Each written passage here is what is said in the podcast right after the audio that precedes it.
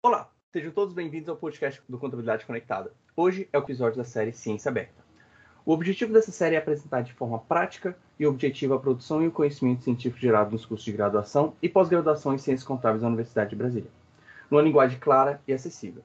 É uma parceria entre o projeto de extensão Contabilidade no Ambiente Conectado com a Sociedade e o Programa de Pós-Graduação em Ciências Contábeis da Universidade de Brasília, PPG Conte. Eu sou Dantas Neto, estudante de graduação em Ciências Contábeis da Universidade de Brasília e faço parte da equipe do Contabilidade Conectada. E no episódio de hoje conversaremos sobre a pesquisa Eficiência de Custos e Estrutura do Mercado Bancário no Brasil, uma abordagem com fronteira estocástica. Oriunda da dissertação de mestrado do pesquisador Igor Luiz Nunes Braga, da UNB, e sob a orientação do professor Paulo Augusto Petenuso de Brito, PhD, do PPG Conte da UNB. Agradecemos a gentileza do professor Paulo Brito e do Igor em aceitarem o nosso convite para participar desse podcast da Ciência Aberta. E para começar, poderíamos explicar de forma sucinta para os nossos ouvintes o objetivo principal e a motivação de sua pesquisa? Olá, pessoal. Espero que estejam todos bem. Eu sou o Igor, sou graduado em Engenharia de Computação, mas fui para o lado da contabilidade, onde concluí meu mestrado aí no PPG Conte. É muito bom estar aqui com vocês. Sem dúvida, sim, até o fato de eu trabalhar no mercado bancário foi um grande incentivador aí da gente buscar essa pesquisa. E é natural, e é uma discussão que sempre ocorre, realmente, é assim, o mercado é concentrado, né? Isso é bom para o consumidor, isso é bom para o sistema, isso torna os clientes mais satisfeitos, a nossa sociedade mais justa. Então, sim, são várias questões que estão no dia a dia, sempre nos jornais, inclusive, né? E até para eu estar vivendo dentro dessa indústria, foram um dos principais motivos aí da gente pesquisar esse tema. Olá, gente. Eu sou Paulo Brito, professor do PPG Conte. É um prazer estar de novo aqui participando dessa série. Eu acho que o Igor já respondeu aí sobre os seus objetivos na pesquisa, né? Acho que é importante, como professor orientador, eu destacar que a ideia e os objetivos são traçados pelo próprio pesquisador, no caso, o, Igor. Tá? Então, a ideia era exatamente isso que ele comentou, né? estudar um pouquinho o setor bancário e ver a questão da, da eficiência uh, do setor bancário brasileiro. Poderia nos explicar o que seria a teoria da firma bancária e como ela pode nos ajudar a entender a importância dos bancos para a sociedade economicamente ativa? Sim, Dantas. Acho que uma outra forma de a gente chamar um banco, né, seria um intermediário, né? Então, temos intermediários em vários mercados e o banco é o intermediário do mercado financeiro. Né? Então, de forma bem sucinta, o que um banco faz? Ele capta recursos de agentes superavitários, né? ou seja, quem tem dinheiro sobrando, e aloca esses recursos para agentes que têm oportunidade de investimento, né? ou seja, tem um negócio, tem uma empresa e querem investir nesse negócio, né? e não tem um capital suficiente. Então, o banco, ele é um, uma outra forma, ele é um conector né? Ele conecta quem possui recursos financeiros com quem tem a necessidade de recursos financeiros. Esse é um coração do banco e qualquer serviço aí que depois decorra do banco, ele tem origem nessa natureza dele. Bom, acho que o Igor é, resumiu bem uh, a questão da teoria da firma bancária, né? Eu queria só destacar que um banco, na teoria econômica, ele não difere muito de qualquer outro tipo de empresa. Ele transforma alguns insumos em serviços que são vendidos, né? O que é interessante é essa questão que o Igor destacou, a questão da intermediação, né? Então, de uma forma bem, bem mais simples, né? Eu poderia chamar um banco de um cambista, aquele camarada que entra na fila para a gente, compra o ingresso e nos entrega o ingresso. Uh, então, o banco acaba agregando serviço, agregando valor uh, ao produto que ele vende a importância, né? Então, por que você ter uma teoria específica para estudar bancos, né? Dentro da teoria econômica, né? Você não tem uma teoria para estudar é, fábricas de automóveis tá? ou fábricas de papel, mas você tem uma teoria e livros e disciplinas que estudam bancos, porque o banco ele tem um papel muito importante na nossa economia. Quando ele faz essa transformação de ativos, né? De poupança e investimento, ele permite o desenvolvimento econômico. Ele auxilia no desenvolvimento econômico, fomentando ideias, empresas, gerando empregos, gerando inovação e gerando riqueza. Ou não gerando diretamente, o banco não gerando diretamente, mas permitindo que outros agentes econômicos gerem. E além disso, outro aspecto importante é que se eu sou um agente superavitário e eu coloco meu dinheiro nas mãos de um agente que precisa desse dinheiro para o seu investimento, eu estou fazendo isso sem conhecer esse agente. eu posso conseguir algumas informações desse, desse agente, né? Qual é o seu histórico de crédito? Ele já, ele já fez outros, outros projetos que, que deram sucesso ou não. Mas eu não consigo uh, obter muita informação sobre esse agente, muito menos monitorar ele. Será que esse agente que pegou meu dinheiro para construir uma empresa, ele realmente está construindo uma empresa ou ele foi para Cancún gastar o meu dinheiro em Cancún? Eu não tenho como fazer isso. E o banco me ajuda fazendo isso. Então, o banco ele acaba atuando na gestão de riscos, na mitigação dos problemas de assimetria de informação, e esse papel é super importante na economia. Se um banco falha em fazer isso, claramente que os agentes superavitários ficam com aquela pulga atrás da orelha, né? Ou um outro banco falhou. Será que o meu banco vai falhar também? E isso geraria uma desconfiança no sistema bancário e, enfim, todo esse sistema de, de empréstimos e financiamentos uh, de projetos ele entraria em colapso, né? E a gente voltaria para a economia da, da Idade da Pedra. Então, essa questão da importância particular do sistema bancário não é porque a gente gosta da palavra banco, porque os bancos são, são aqueles filhos prediletos da nossa família, né? mas por conta do, do tipo muito específico de, de produto e valor que eles agregam, acabam agregando para a sociedade como um todo. Na pesquisa, vocês trabalham com várias hipóteses. Vocês poderiam explicar para os nossos ouvintes o que seria um QLH, ou hipótese da vida tranquila? É, e como ela impacta o mercado bancário? Sim, Dantas. A hipótese da vida tranquila, né, ela foi proposta por Hicks na década de 30. E assim, o que, o que ela, o racional dela também é bem simples, né?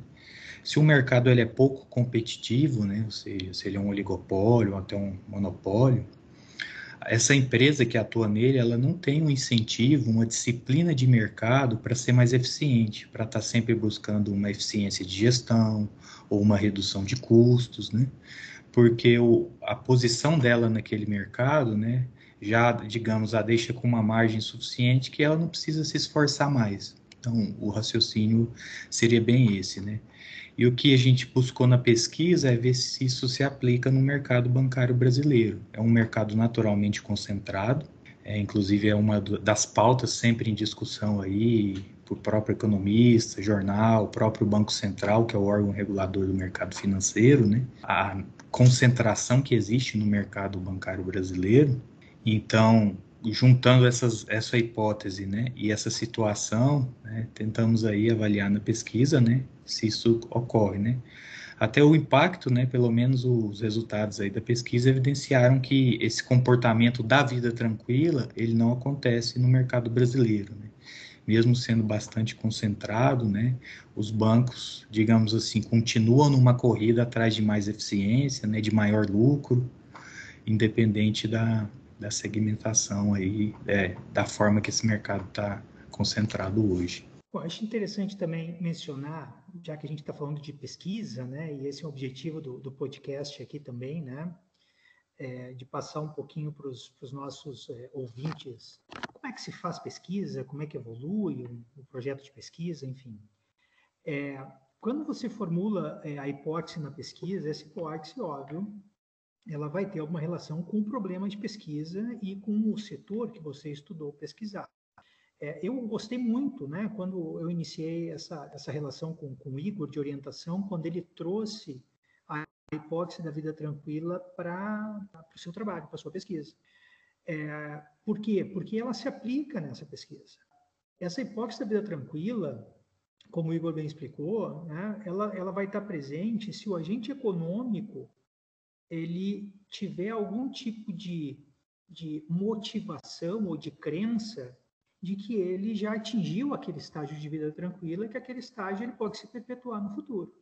Em alguns setores da economia, ainda que setores concentrados, é, talvez essa hipótese não se aplique, porque a, a ameaça de entrada de novos agentes no setor tiraria né, o, o, monopolista ou o, o, duopolista nesse setor, né, o líder desse setor, da sua posição de conforto. No caso dos bancos, é, não é fácil abrir um banco. Né? Você precisa ter um capital para abrir o banco, você precisa ter uma expertise, você tem que satisfazer todas as normas regulatórias e você tem que ter um nome. Né? Afinal de contas, né, a gente não vai é, entregar a gente, né, agentes superavitários, né, a gente não vai entregar a nossa poupança na mão de qualquer um. Então, assim, você, você vai entregar para um banco que é um, um, agente que já tem uma reputação. Não é por isso que até recentemente, quando você olha é, logomarcas de bancos, uh, recentemente, eu digo até uma década atrás, né? As logomarcas de bancos eram sempre associadas a uma, a uma, a uma coluna romana, né? E as próprias sedes dos bancos traziam essa, essa arquitetura de um, de um panteão romano, né? Era para passar a ideia de solidez, de confiança, né? Hoje isso mudou um pouquinho, né? Com todas essas inovações bancárias, aplicativos, bancos digitais, essa questão da, da confiança no nome do banco, ela está, enfim, mudando um pouco, sendo um pouco questionada, tá? Mas no caso da hipótese da vida tranquila tem isso, ela se aplica nesse setor porque é um setor onde não é fácil a entrada de novos agentes. Então, a ideia de que aquele agente que uh, adquiriu uma situação boa, né, em termos de, de, patrimônio, de lucratividade, ele já pode relaxar e parar de, de, de batalhar ou de buscar por ganhos ainda maiores. Tá? Mas, de novo, por que eu fiz esse comentário? Porque você vai desenhar a sua hipótese de pesquisa pensando também no setor, no período, nos dados, no país que você está que você está analisando. Tá? Interessante também que na pesquisa você buscou é, boas bases para mensurar a eficiência dos bancos, e entre elas há uma apresentação de alguns modelos de eficiência. É, poderíamos explicar para os nossos ouvintes a finalidade e as desvantagens do modelo de eficiência de custos no mercado bancário e a eficiência alocativa? Qual você acha mais interessante para o mercado brasileiro? Primeiro, uma conceituação básica né, do que seria essa eficiência de custo aí para os bancos. Né? Realmente é produzir mas gastando menos, né? Então, assim, é ter um maior retorno, ter uma lucratividade, né? Consumindo, né? Tendo menores despesas administrativas. A eficiência locativa, quando a gente trata no mercado bancário, ela já tem um, um aspecto um pouco mais já, digamos, expansivo, né? Porque o que ela quer dizer, realmente assim, quando eu empresto um dinheiro, né, eu sendo um banco, eu estou aportando esse recurso num projeto que vai gerar maior valor, ou, por exemplo, eu estou emprestando apenas considerando que aquele camarada é bom pagador. Né? Ele pode ser um bom pagador, mas e eu emprestei para ele em detrimento de um outro que ia fazer um, um, investimento que poderia, por exemplo, gerar emprego, gerar mais tributos, né? Então, essa questão da eficiência alocativa, ela extrapola e até acaba entrando em fatores subjetivos, né? É, eu acho que assim, as duas são relevantes, né? Eu acho que não tem uma que é mais, mais importante que a outra, as duas são relevantes, né? Quando a gente olha a locativa mais no, no sentido da ação do banco na sociedade, né? É, quando a gente olha mais para de custos, assim, é fundamental também os bancos terem uma gestão eficiente de custos pela estabilidade também dos bancos, né? Até pelo fato de ser concentrado, né? eu posso falar assim que no âmbito da pesquisa, esse tipo de modelo que foi proposto, né, ele encaixa-se melhor com a eficiência de custos, né? É, então, assim, para o propósito da pesquisa, né, a eficiência de custos é mais adequada, mas as duas são extremamente importantes aí e, e devem ser estudadas aí no nosso mercado. E quais as vantagens e as desvantagens da análise de envoltórios de dados, ou DEA, é a abordagem da fronteira estocástica, SFA. E qual a importância delas? É, o, né, na pesquisa a gente utilizou o SFA, né, que é a abordagem fronteira estocástica. O, o DE ele acaba sendo, até eu entendo que ele é mais aplicado no, nas pesquisas. Ele é basicamente aí baseado em programação linear, né, um problema de otimização. É uma diferença, né, que aí acaba tendo as é, vantagens e desvantagens, é que assim, ao a gente é, estabelecer uma fronteira eficiente, né, é, quando você roda um modelo do tipo DEA, qualquer distância dessa fronteira ela é tida como ineficiência.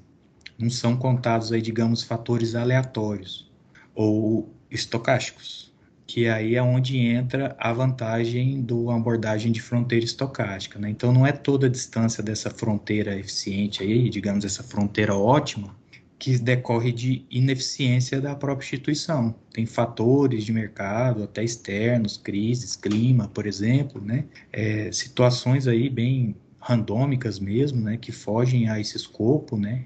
Que podem, no, no modelo do DEA, estar tá sendo considerados como ineficiência, mas que numa abordagem de fronteira estocástica, a gente estima, né, essa diferença aí, né, é, de eficiência considerando esses efeitos aleatórios. Basicamente, em termos de aplicação, seria isso.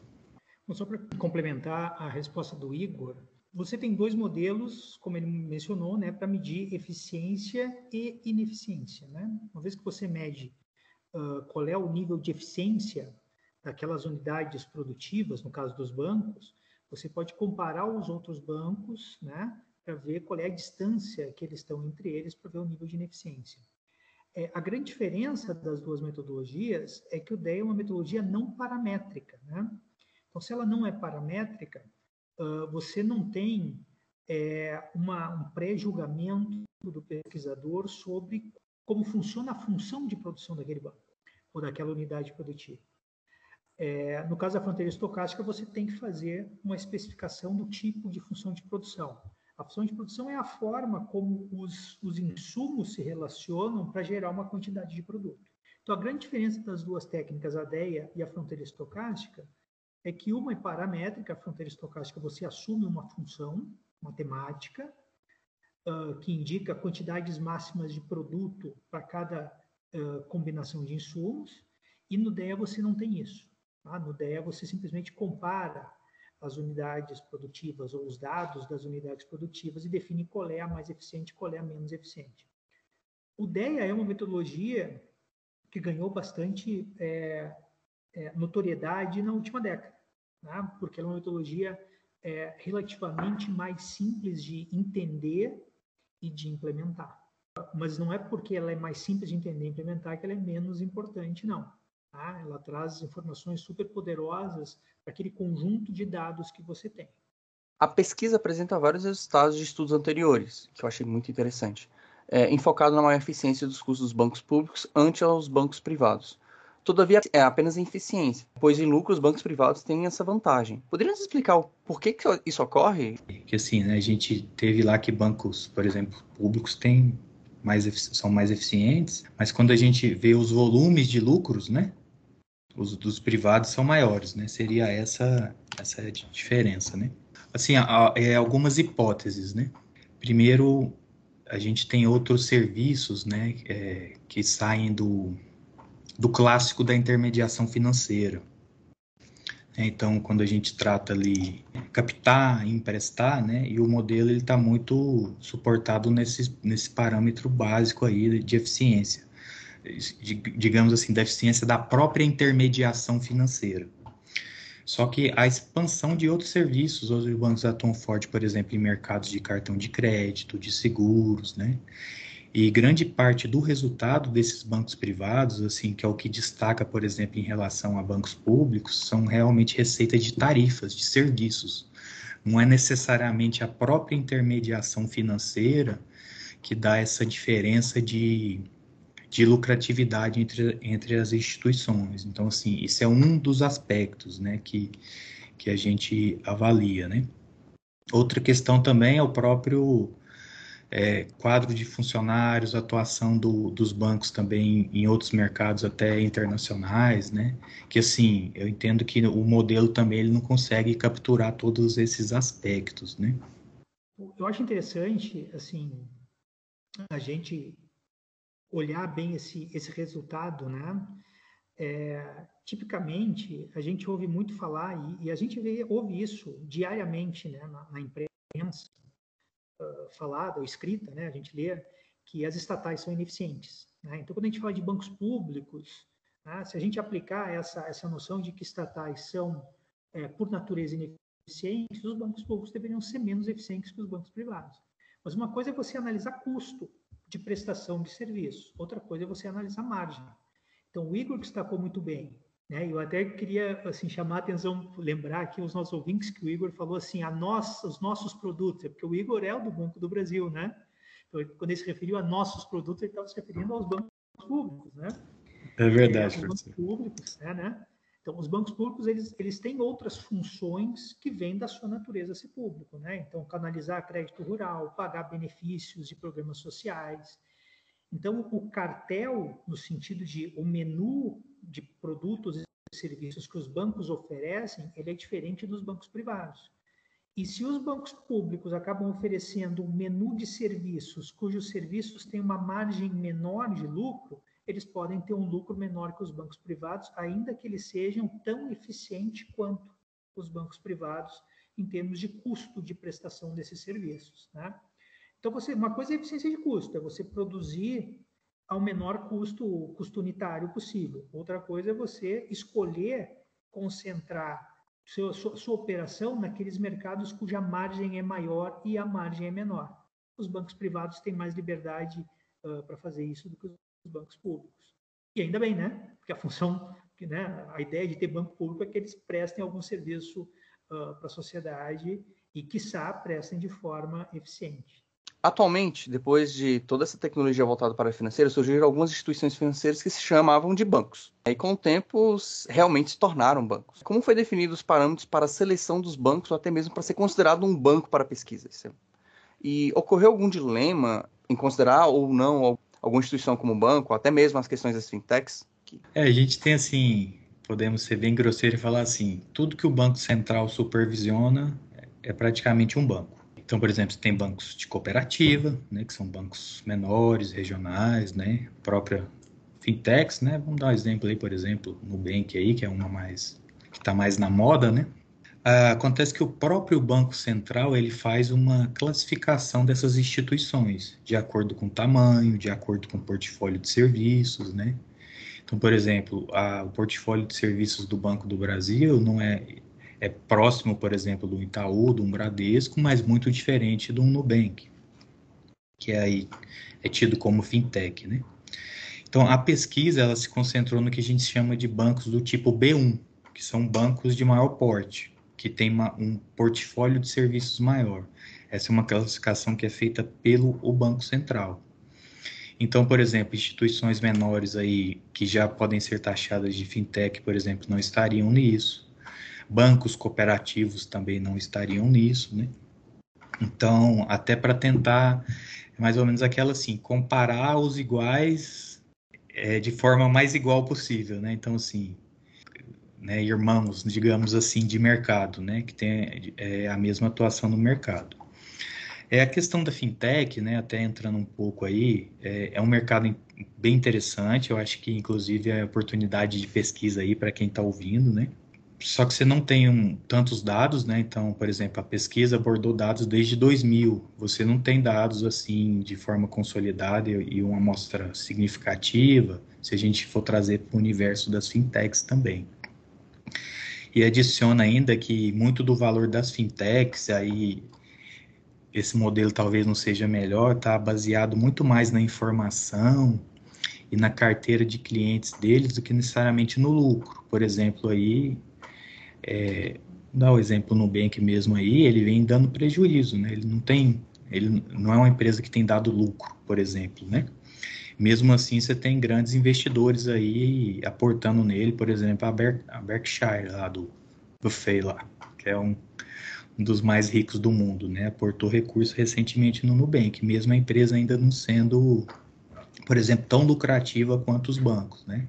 Mas acreditam que esse modelo de negócio, ele por exemplo, vai ser mais, mais relevante no futuro. Né? Mas em termos de pesquisa, assim, a gente não chegou a considerar elas de forma mais ampla até por falta de dados, né? Um mercado ainda com poucos dados, bem seriam bem desbalanceados em relação aos dados dos bancos, digamos, mais tradicionais que a gente já tem.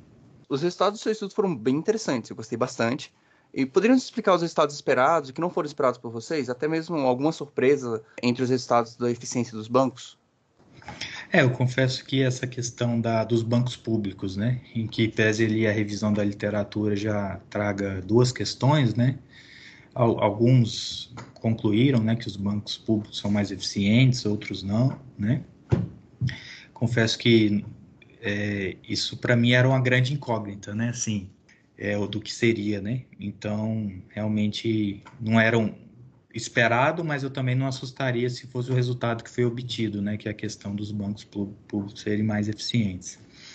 É, o professor Paulo aí complementou muito bem a outra questão, né, que é a eficiência nessa linha assim, né, dado o segmento que eu atuo, o portfólio de produtos, né, igual alguns mercados que têm menor margem, exemplo do crédito rural, né, então assim, realmente Se, por exemplo, um banco desse privado, mesmo mais lucrativo, fosse entrar nele, ele seria mais eficiente que um banco público? Possivelmente não, assim, pelo menos as evidências aí, né, do, dessa pesquisa indicam que não, né? Uma outra questão também que é sobre bancos estrangeiros, né? Então, são ou não são mais eficientes, né? Que às vezes a gente né, pensa assim que bancos estrangeiros, né, vêm do mercado mais evoluído, né, mas também a, a, pesquisa aí ela não trouxe isso, né.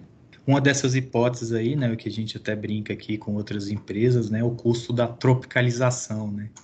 Então toda vez que vem uma, independente de ser um banco ou não, né, qualquer outra uma empresa que quer abrir um mercado aqui no Brasil, ela se depara com esse custo de tropicalização, né? É outra carga tributária, né? Problemas de infraestrutura, tudo, né?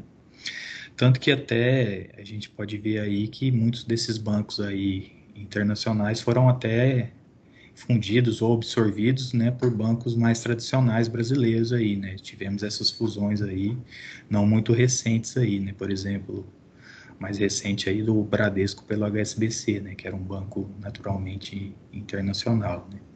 Então, assim, acaba, a hora que a gente olha para o mercado, o que tem acontecido, né, acaba que também as, os resultados fazem sentido, né, quando a gente vê essa história, né. Ah, uma outra questão que eu lembrei agora que é interessante também, né, porque que os bancos públicos também são mais eficientes, né, uma hipótese até citada no trabalho, que é, décadas aí, 20, 30 anos atrás, a gente tinha uma quantidade muito maior de bancos públicos, né? Muitos bancos estaduais, por exemplo, né? E esses bancos foram se acabando, né? Ou seja, é, uma hipótese é que os que estão hoje só estão aqui hoje porque são mais eficientes, né? Então foram os que sobreviveram, né? E só sobreviveram porque são mais eficientes, né? Então isso aí também é uma hipótese aí que explica os resultados como você disse, os bancos é, nacionais têm maior eficiência que os bancos internacionais. Teria alguma lógica na complicações de negócio dentro do Brasil que dão desvantagem às instituições estrangeiras? Você complementou falando que seria a questão da tropicalização do, do negócio. Teria, além, e os impostos, teria alguma coisa além disso? Ou a mentalidade estrangeira que não funciona dentro do brasileiro, público brasileiro, alguma coisa assim do gênero? Ah, eu creio assim, né? Já no mundo de uma discussão assim não tão científica, né? Cultura, eu acho que influencia, sem dúvida, né? É, no país, assim, você tem mais regulação. Então, por exemplo, o capital regulatório exigido no mercado brasileiro, ele é maior que em muitos mercados do, digamos, de primeiro mundo, né? Mercados desenvolvidos. E até, inclusive, uma das, das grandes vantagens do nosso sistema é a solidez ele é mais sólido porque o regulador exige mais, né? Então, assim, isso aí pode ser um fator aí que pode contribuir também, né? O banco ele vem lá de um mercado onde o regulador não é tão atuante, né? E vem para esse aqui, onde o regulador é muito mais atuante, né? E quando eu falo atuante, quer dizer que ele impõe custos, impõe restrições às empresas, né? E quem já está aqui mais tempo, digamos que ele consegue lidar melhor com isso, né? Bom, expandindo um pouquinho essa, essa discussão, quando a gente fala de eficiência, é, a gente pode também é, pensar de como essa, essa maior eficiência dos bancos brasileiros foi influenciada por maior inovação. Né? Então, o setor bancário brasileiro ele é reconhecido mundialmente como um setor bastante inovador. É, um exemplo disso são os próprios cartões. É, as, o Pix agora, né, professor? Pix, também. também. Pix, Pix é, é, uma mais, revolução. É uma revolução. Né? O exemplo mais recente, mas esse desenvolvimento já vem ocorrendo há bastante tempo. Tá? É, o próprio chip no cartão, né, que foi um desenvolvimento nacional uh, e ocorreu com a preocupação é, com as fraudes, né, questão de segurança. É, então, assim, você tem algumas hipóteses que podem ser estudadas, discutidas, enfim, porque uh, dessa maior inovação no setor bancário brasileiro e como isso se refletiria na eficiência. Né? Pode ter como o Igor mencionou, relação com uma questão cultural, né? é, pode ter relação com uma questão regulatória, a regulação permitiu uh, ou não freou uma inovação, pode ter relação com uma questão conjuntural, né? então o volume de fraudes bancárias uh, levou ao desenvolvimento desses mecanismos, né? é, pode ter relação com a nossa experiência recente de quebras bancárias, né? então se a gente volta aí não muitas décadas atrás, a gente teve lá é, as quebras, né? O banco, o banco econômico, não foi na Bahia, o Banco Nacional, depois o Banco Marca, o Front Sidan, mais recentemente teve é, um banco que teve dificuldades, me ajuda aí, Igor, e que foi comprado pela Caixa. Era algum banco ligado. É o Pan-Americano. Pan-Americano, ligado ao Grupo Silvio Santos. Silvio é Santos, isso? isso. Então, essas falhas bancárias que acabam gerando uma dificuldade né, de, de, de risco sistêmico, uma sensação de risco sistêmico, podem ter levado também a inovações uh, nos modelos de negócio e de gestão de risco dos bancos. O, ambiente, né, voltando já mais algumas décadas, década de 80, né, um ambiente de inflação alta, que fazia com que os bancos tivessem que ter uma gestão muito rápida desses, desses recursos, né, que recurso parado era, era dinheiro sendo corroído pela inflação alta. Tá? Uh, mais recentemente, com a queda da inflação, que a gente não volte àquele período de, de hiperinflação que a gente viveu, né? mas com a queda da inflação, a necessidade dos bancos buscarem é, inovações financeiras que gerassem ganhos, porque com a, com a queda da inflação uh, e a queda dos juros básicos, aquele ganho fácil na renda fixa né, deixou de existir. É, então, assim, tem várias, vários fatores né, que a gente olha no setor bancário brasileiro que podem explicar uh, essa maior inovação e, e podem gerar várias pesquisas nessa área, chegando né, numa pesquisa sobre a relação dessas inovações com essa maior eficiência que a gente, que a gente conseguiu verificar aí. Para finalizar, sempre abrimos espaço para os convidados adquirir algum livro, podcast, filme ou qualquer outro conteúdo para os nossos ouvintes. Em relação aos assuntos debatidos no podcast, vocês teriam alguma recomendação para a gente essa semana? Eu recomendo a série Billions.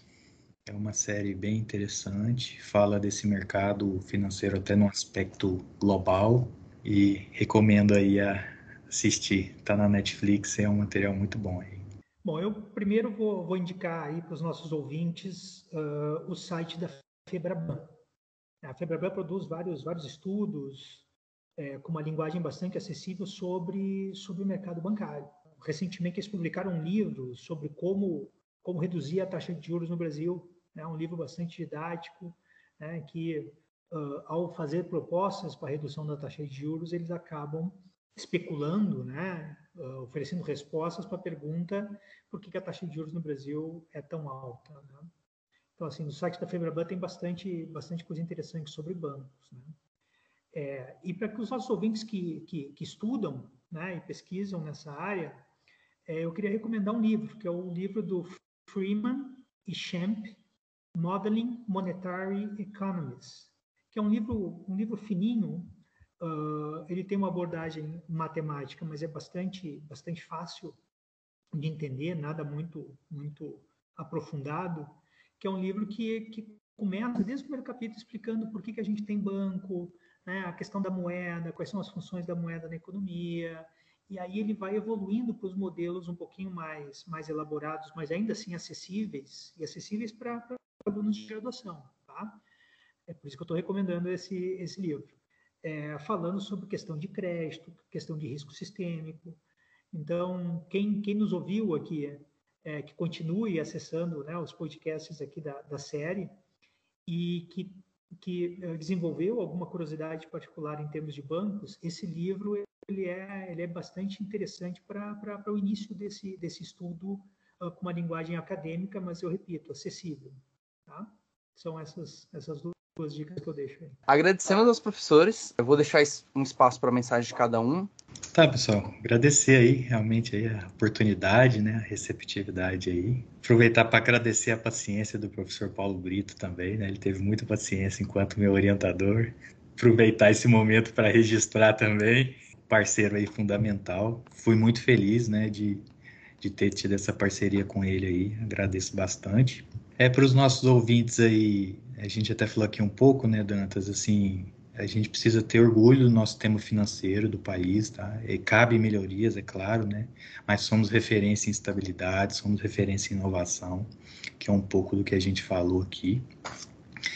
E até pauta de pesquisa aí também, algo que está sendo muito falado aqui no board dos bancos, tá? O mercado está exigindo muito e fica de sugestão aí para vocês esses impactos ambientais, climáticos, né? Então, assim, há pouco tempo aí o Bacen, ele editou uma resolução sobre risco climático. Então, assim, os impactos de, dessa nova exigência regulatória, por exemplo, né, nos bancos, como isso se reflete na carteira de crédito, no preço das ações. Então, assim, acho que são, são pautas de pesquisa aí que vão ser relevantes aí para o mercado e para a academia também. É isso aí, pessoal. Bom, eu queria registrar, então, que a, a minha admiração é recíproca pelo, pelo Igor. Né? Ele fez aí o seu seu mestrado, fez uma pesquisa bastante, bastante interessante, bastante importante, é, conseguiu aliar na sua, na sua pesquisa e na sua trajetória acadêmica uh, o interesse com a sua atividade profissional. Eu acho que isso é super importante. Né? Eu acho que o Banco do Brasil tem muito, muito a ganhar com uma, uma servidor, né? Uma, pessoa como o Igor que é, trabalha no banco e no seu tempo extra-banco se dedica a estudar sobre, sobre bancos. Tá? Com certeza ele leva isso para dentro do banco e todos nós ganhamos com isso. É, agradeço ao professor do Cinelli por mais um convite. Tá? É sempre muito, muito legal participar desse, desses podcasts e agradecer ao Dantas aí a sua, a sua paciência aí com, com a gente e fazer uma última, uma última recomendação aqui para todos os nossos ouvintes, né? Permaneça conectado na, na série. Tá? A série é, é muito interessante, uh, traz vários temas atuais e continue conectado. Tá bom? Um abraço a todos, muito obrigado. Eu que agradeço. Sempre falo aqui que eu acho incrível ler um artigo científico, uma pesquisa científica, uma pesquisa de mestrado, uma pesquisa de doutorado. Para mim é incrível, muito importante. E eu gostaria agora de falar com os ouvintes. Obrigado a todos vocês que chegaram até aqui. Sigam o Contabilidade Conectada no Twitter, no Facebook, no Spotify, no Instagram, no YouTube. No YouTube temos o Conexão Rápida, que é um programa de vídeos pequenos sobre debates interessantes, aposentadoria, mercado financeiro, tudo voltado à contabilidade. Recomendo pra caramba. O Spotify tem todos os nossos áudios publicados, além dos nossos podcasts semanalmente. Então, recomendo todos eles. Então, gente, obrigado e até a próxima semana.